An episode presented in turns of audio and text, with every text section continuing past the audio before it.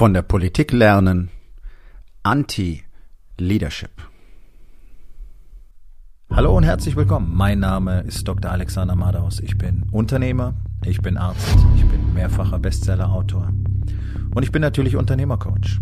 Ich bin Gründer der Rising King Academy, dem einzigen Ort, an dem es echtes, authentisches und vor allem praxisorientiertes Leadership Training für Unternehmer mit Familie gibt. Herzlich willkommen zu meinem Podcast Unternehmerwahrheit. Entspann dich, lehn dich zurück und genieß den Inhalt der heutigen Episode. Von der Politik kann man sehr viel lernen, nämlich genau wie Leadership nicht funktioniert. Ähm, mir ist ganz wichtig, das soll kein Politik-Bashen sein und ähm, es geht auch gar nicht darum, einzelne Personen irgendwie äh, zu richten oder ähm, zu verurteilen. Ähm, es ist nur so, dass wir gerade zur Zeit wirklich in exzellenter Art und Weise sehen können, wie sich ein Leader auf gar keinen Fall verhalten sollte. Und ich möchte es einfach mal ähm, ja, exemplarisch durchgehen. Deswegen wird es sicherlich auch eine mehrteilige Serie werden. Denn es gibt es gibt Regeln und sozusagen Gesetze im Bereich Leadership. Es gibt ähm, viele Dinge, die eine Rolle spielen. Alles ist aber sehr klar definiert letztlich und erlernbar. Und das Ganze hat dann natürlich am Schluss sehr viel mit Training zu tun und vor allen Dingen auch äh, einfach mit der eigenen Offenheit, mit der Fähigkeit, die Wahrheit zu sagen, Fakten anzuerkennen, mit den eigenen Emotionen umzugehen und vertrauensvolle Verbindungen mit anderen Menschen zu schaffen. Aber dennoch, es gibt einfach so grundlegende Regeln, wenn es um Leadership geht. Und wer die beachtet, der wird schon ganz ordentliche Ergebnisse haben. Das ist äh, zuverlässig nachvollziehbar und es funktioniert seit, ähm, ja, wenn du so willst, seit Tausenden von Jahren. Denn alles, was jetzt hier so als New Leadership und äh, agiles Leadership und was weiß ich noch alles Leadership kolportiert wird, ist nichts anderes als ähm, das, was in Leadership schon immer funktioniert hat, in der einen oder anderen Form mit eingebracht, äh, meistens relativ verwässert und relativ ähm, relativiert.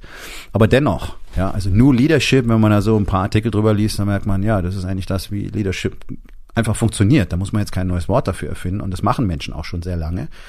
Nur leider immer weniger, gerade in Deutschland immer weniger. Und äh, wir haben ein signifikantes Leadership-Problem. Wir haben keine starken Leader. Das ist leider ein internationales Phänomen. Es gibt praktisch bis auf ganz wenige Ausnahmen kein Land im Moment auf der Welt, schon gar nicht in den sogenannten Industrieländern, das wirklich einen starken Leader hat. Also Mario Draghi ist wahrscheinlich momentan eine der großen Ausnahmen, aber auch der kann es alleine halt nicht reißen. Ähm, aber er ist zumindest bereit, die richtigen Konsequenzen aus der mangelnden Unterstützung zu ziehen. Und auch das ist etwas, was ein starker Leader tun muss und tun kann. Nun, hier geht's aber primär um unsere deutsche Politik, denn da kann man wirklich täglich zuschauen und wir haben ja die Möglichkeit, das ähm, wirklich im Bild mitzuerleben. Also das ist ja jetzt kein äh, habe ich mal gehört, sondern jeder von euch kann sich diese Interviews unserer Politiker selber anschauen und jeder von euch kann, ähm, wenn er sich die Mühe macht, auch vergleichen, was haben die vor einer Woche, vor zwei Wochen, vor sechs Monaten, vor drei Jahren gesagt. Und vielfach werdet ihr einfach merken, naja, natürlich darf man seine Meinung ändern, aber grundsätzlich ist es häufig so, dass offensichtlich äh, einfach beliebig die eigene Meinung geändert wird, so wie sie im Moment am besten passt. Ihr erinnert euch, es ist äh, immer wieder gerne zitiert. Anfang der Corona-Krise keine Masken, dann ja Masken, dann äh, braucht man keine medizinischen Masken, sondern Stofflappenreich, dann dürfen es auf einmal nur noch FFP2-Masken sein. Jetzt sind wir das einzige Land auf der Welt, das überhaupt noch einen Maskenwahnsinn hat. Also ihr merkt einfach, äh, es ist ziemlich wirr, was produziert wird und es hängt immer mit dem Ego der Person zusammen das, das ist der zentrale Punkt, auf den ich in dieser Episode eingehen möchte. Ähm, das ist ein, ein äh, systematisches Problem, das wir in Deutschland schon seit Jahrzehnten haben. Nicht nur in Deutschland, aber eben auch in Deutschland. Hier soll es nur um Deutschland gehen. Dass überwiegend narzisstische Persönlichkeiten sich in der Politik finden. Es geht um Selbstdarstellung und es geht einfach um das Vertreten eigener Ideen, um das Vertreten von Dogmen und es geht darum, Recht zu behalten und es geht darum, ähm, möglichst viel Anerkennung einzusammeln. Deswegen wird euch jeder Politiker immer alles erzählen, was ihr hören wollt, damit ihr ihm eure Stimme gebt. Und es ist mir tatsächlich ein Rätsel, warum so wenig Menschen das tatsächlich realisieren, dass es so ist. Das ist sicherlich ähm, eine der großen Leistungen in Anführungszeichen unserer Medienlandschaft, ganz voran den öffentlich-rechtlichen Sendern, die einfach die, diese kontinuierliche Gehirnwäsche ähm, der Politik kolportieren. Und nein, das ist keine Verschwörungstheorie, sondern wenn ihr euch, euch mal anguckt, wie selektiv ähm, Informationen dort übermittelt werden, wie sie auch aus dem Kontext gerissen werden. Wenn ihr euch dann zum Beispiel mein ganzes Interview anguckt, dann merkt ihr, ähm, dass da etwas ganz anderes besprochen worden ist, als es euch gezeigt wird. Ähm, es gibt jede Menge sogar ähm, wissenschaftliche Arbeiten darüber, wie gerade die öffentlich-rechtlichen Bilder komplett aus dem Kontext reißen, mit völlig anderen Botschaften versehen und sie euch dann als Realität verkaufen. Es gab vor ein paar Jahren mal ein sehr schönes Beispiel darüber, wie auf drei öffentlich-rechtlichen Sendern am gleichen Tag die gleichen Bilder von einem Bombardement ähm, in irgendeiner ähm, äh, Stadt im äh, vorderen Orient gezeigt wurde. Einmal war es Syrien, einmal war es der Irak und einmal war es irgendwie, glaube ich, Afghanistan mit völlig unterschiedlichen Szenarien. Es waren immer die gleichen Bilder. Und dann ist mal jemand hergegangen und hat diese drei Beiträge genommen und sie direkt nebeneinander gehalten. Und dann muss man sich schon fragen, okay, ähm, was können wir mit Informationen heutzutage überhaupt noch anfangen? Ja, also Deswegen, es ist schon so, wir werden gezielt desinformiert. Ich glaube, so ein Riesengeheimnis ist das ja auch nicht mehr. So, also wir haben, wir haben eine, eine Zusammenkunft letztlich aus narzisstischen Persönlichkeiten, die alles tun werden, um auf diesem Sockel zu bleiben. Die alles dafür tun werden, damit sie toll sind, damit sie sich toll fühlen können. Das ist das Wichtigste für einen Narzissten. Und ja, das ist für dich als Unternehmer sehr relevant, weil Menschen haben, wir alle haben narzisstische Tendenzen. Und wir alle fühlen uns natürlich gut, wenn uns Leute toll finden. Nur, das darf nicht dazu führen, dass uns jedes Mittel recht ist. Und die narzisstischen Tendenzen und das eigene Ego sind die Hauptverantwortlichen für schlechtes Leadership. Und davor ist ja keiner gefeit, wenn du nicht aktiv hinschaust und wenn du nicht aktiv wirklich daran arbeitest, diese Dinge zu kontrollieren. Und das tun unsere Politiker eben nicht, sondern die lassen sich einfach von ihren Trieben, wenn du so willst, tragen. Die wollen diese Anerkennung, die wollen einfach Recht haben und die wollen jetzt einfach darüber bestimmen, was alle zu tun haben, nur weil sie glauben, das wäre richtig. Und wie irre das teilweise ist, merkst du jetzt auch gerade in der aktuellen Diskussion über die Corona-Maßnahmen im kommenden Winter, wo sich unser Gesundheitsminister völlig von allen Expertengremien entkoppelt, auch die direkten Experten, die die den äh, die Bundesregierung beraten sollen, komplett übergeht, die sich ja alle spezifisch dazu äußern und einfach irgendwelche Sachen sich ausdenkt, die jetzt alle zu tun haben, weil er glaubt, das wäre so richtig. Ohne dafür irgendeinen Beleg haben zu müssen, ohne irgendwelche Fakten anerkennen zu müssen, ohne irgendwie rational zu entscheiden, ohne auch mal einfach zu gucken, was funktioniert denn woanders, wie machen das andere Länder und was sind die Ergebnisse damit, ja? Einfach zu sagen, das ist das, was ich mir ausgedacht habe und das ist jetzt richtig. Und das nimmt ja teilweise wirklich gespenstische Formen an. Ja, also wenn es dann in die Richtung geht, äh, dass Menschen in Restaurants markiert werden sollen, die nicht alle drei Monate geimpft sind, äh, mit zum Beispiel farbigen Aufklebern auf der Kleidung, da muss man sich ja schon mal fragen, gerade im Kontext der deutschen Geschichte, äh, Moment, in welche Richtung gehen wir? Und der Vorschlag mit dieser Markierung, der kam ja aus dem Justizministerium, nicht vom Herrn Lauterbach, ich meine, das hat nochmal ein zusätzliches Geschmäckle, ne? Wenn jetzt also die offiziellen Stellen anfangen, Bürger zu markieren, weiß ich nicht so recht, ob äh, das so gute Überlegungen sind. Aber du merkst einfach, was passiert, wenn Menschen rein ego getrieben nicht mehr bereit sind, die Fakten anzuerkennen, auch unterschiedliche Weltsichten einfach gegeneinander abzuwägen.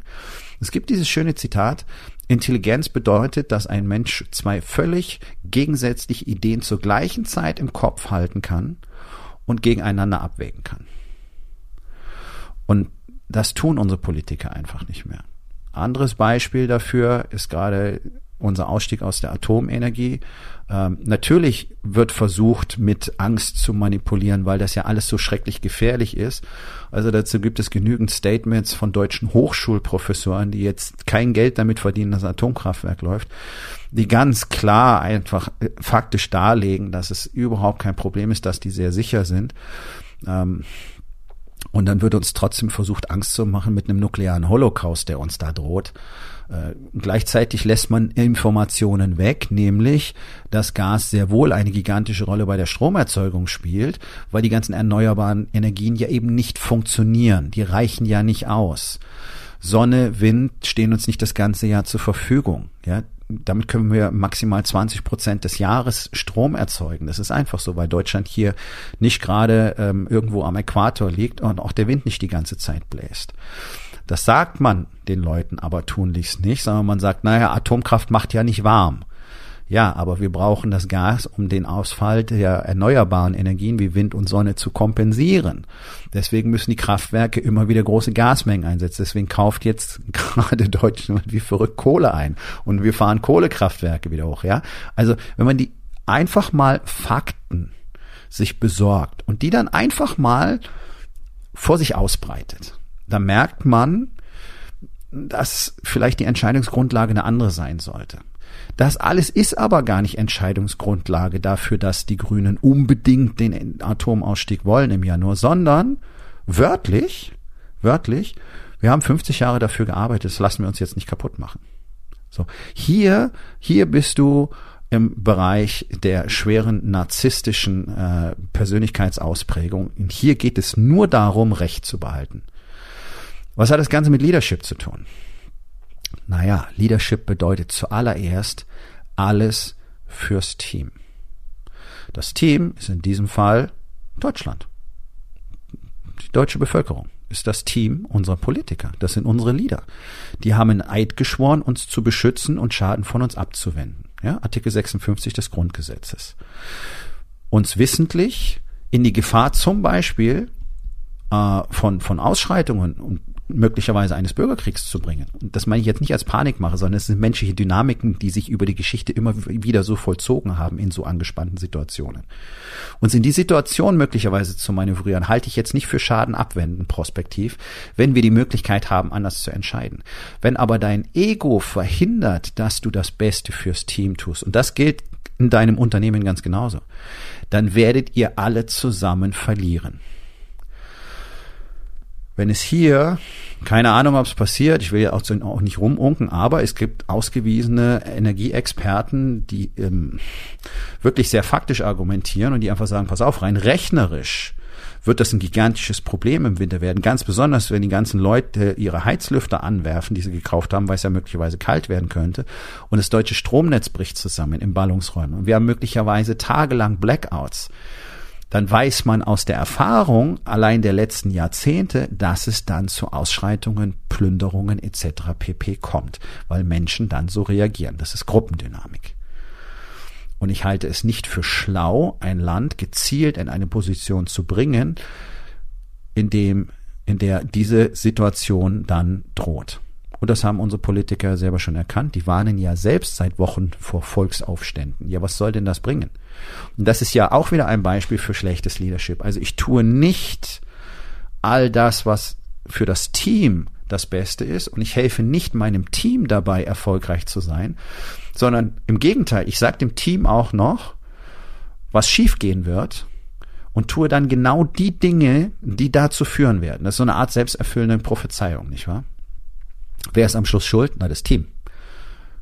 Also sprich, das, die deutsche Bevölkerung, weil die, die verursachen dann ja unter Umständen Ausschreitungen, nicht wahr? Das ist ja dann, nicht Verantwortung der Politik. Ich hoffe, das wird irgendwie sichtbar. Das ähnliche Szenario hatten wir in der Covid-Krise, wo man auch alle Verantwortung auf die Bürger abgewälzt hat, eine Fehlentscheidung nach der anderen getroffen hat, auch da schon die Datenlage ignoriert hat, irgendwas entschieden hat und am Schluss war, waren wir alle die Bösen, die nicht mitgemacht haben. Und das ist ein anderer Aspekt, nämlich eine simple und wirklich präzise Kommunikation hat ja damals auch nicht stattgefunden. Und auch jetzt ist es so, dass offensichtlich unsere Leader unsere Anführer aktiv gegen uns entscheiden und einfach sagen, ja, das äh, ist jetzt halt mal so. Ähm, du musst halt ein Monatsgehalt mehr investieren. Ich meine, die meisten Menschen in Deutschland, die geben jeden Tag Gas, um es irgendwie hinzukriegen.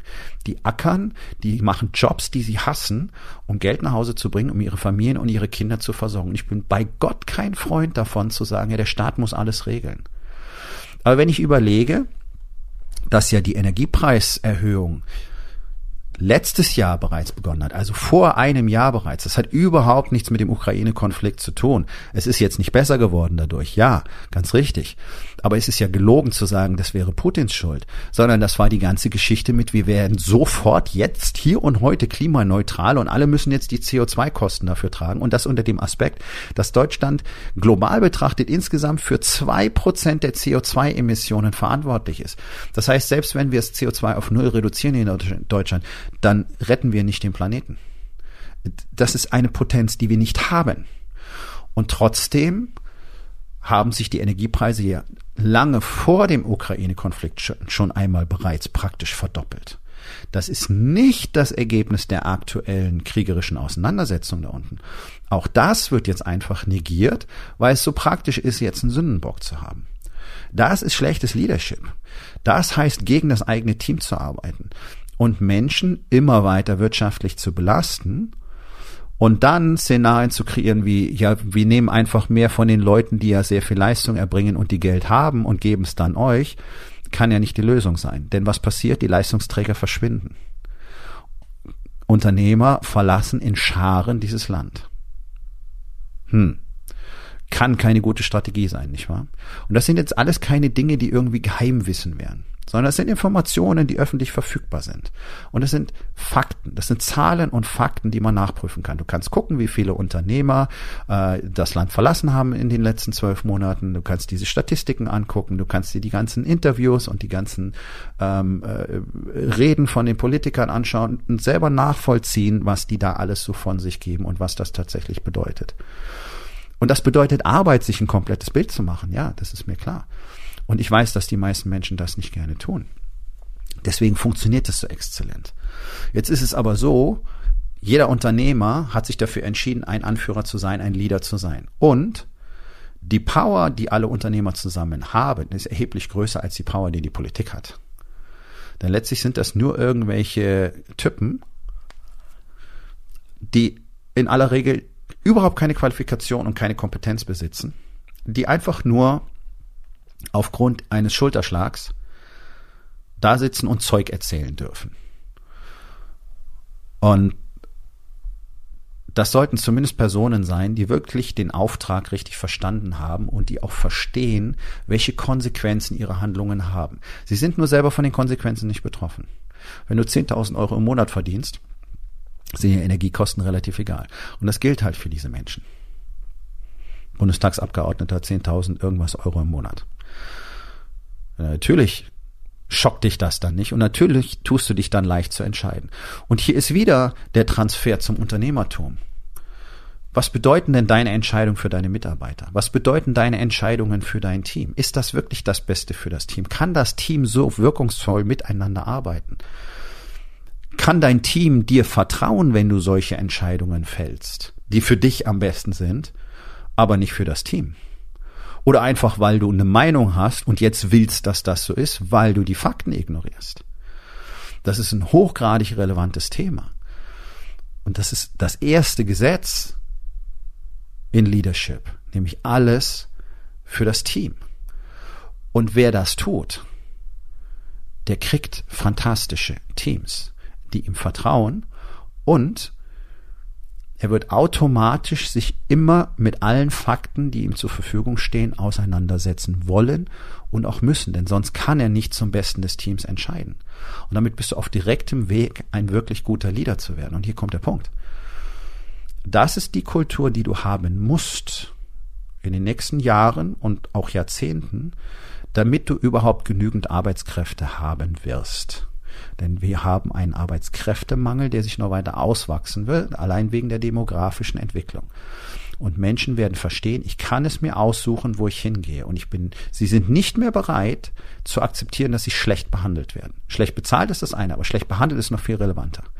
Und jeder Unternehmer, der das jetzt versteht und der jetzt all seine Energie und all seine Ressourcen darin investiert, ein fantastischer Leader zu werden, eine, eine entsprechende Unternehmenskultur zu erzeugen, der wird keine Probleme haben, Arbeitskräfte zu finden und auch noch sehr gute Arbeitskräfte zu finden. Garantiert. Und wenn du lernen möchtest, wie du ein exzellenter Leader wirst, wie du ein fantastisches Unternehmen aufbaust, dann schau dir doch einfach mal mein Programm 1% Empire an. Das ist on demand, das heißt, du kannst selber entscheiden, in welchem Tempo du damit arbeitest. Es ist einzigartig. Es gibt kein anderes Programm, das alle Aspekte des Unternehmertums, Leadership, High Performance zusammenfasst und als komplettes System, das man in einem strukturierten Prozess erlernen kann, präsentiert. Schau es dir einfach mal an. Du kannst ein paar Lektionen einfach kostenfrei anschauen. Den Link findest du in den Show Notes zu dieser Episode. Ich kann nur sagen, jeder Unternehmer, der tatsächlich daran interessiert ist, ein langfristig erfolgreiches äh, und auch gewinnbringendes Unternehmen aufzubauen, der kommt um 1% Empire nicht herum mal davon abgesehen, dass dazu natürlich eine Community aus Unternehmern gehört, die genau das wollen. Und so eine Gemeinschaft zu haben, dort Informationen, äh, Feedback, Perspektiven zu haben, ist unbezahlbar. Nicht umsonst sind alle erfolgreichen Menschen auf der Welt in solchen Gruppierungen. Mit anderen, mit denen sie sich tatsächlich austauschen können. Also, Leadership ist das zentrale Thema unserer Zeit. Und Leadership ist die Lösung. Und im 1% lernst du Leadership, das kann ich dir versprechen. Und es wäre bitter nötig, dass wir Leader an der Spitze unseres Landes haben. Denn das, was hier passiert, führt nirgendwo hin. Und es wird jeden Tag offensichtlicher. Und es ist so ein bisschen besorgniserregend, dass einfach zugeschaut wird. In anderen Ländern machen das die Menschen nicht so einfach mit wie in Deutschland. Nun, die Alternative ist ja eben nicht, jetzt hier irgendwelche Volksaufstände zu haben, sondern die Alternative wäre, Leader zu haben, die bereit sind, tatsächlich das Richtige zu tun, anstatt nur das eigene Ego zu vertreten. Die eben gemäß der Prämisse handeln, alles fürs Team. Und das ist eine Frage, die du dir selber stellen solltest. Tust du denn tatsächlich alles fürs Team oder möchtest du, dass dein Team alles so tut, wie du es willst? Das ist ein himmelweiter Unterschied. Und da musst, musst du unbedingt hinschauen, denn das Team einfach nur zu benutzen, führt immer ins Scheitern. Garantiert. Nun, das war's mit der heutigen Episode.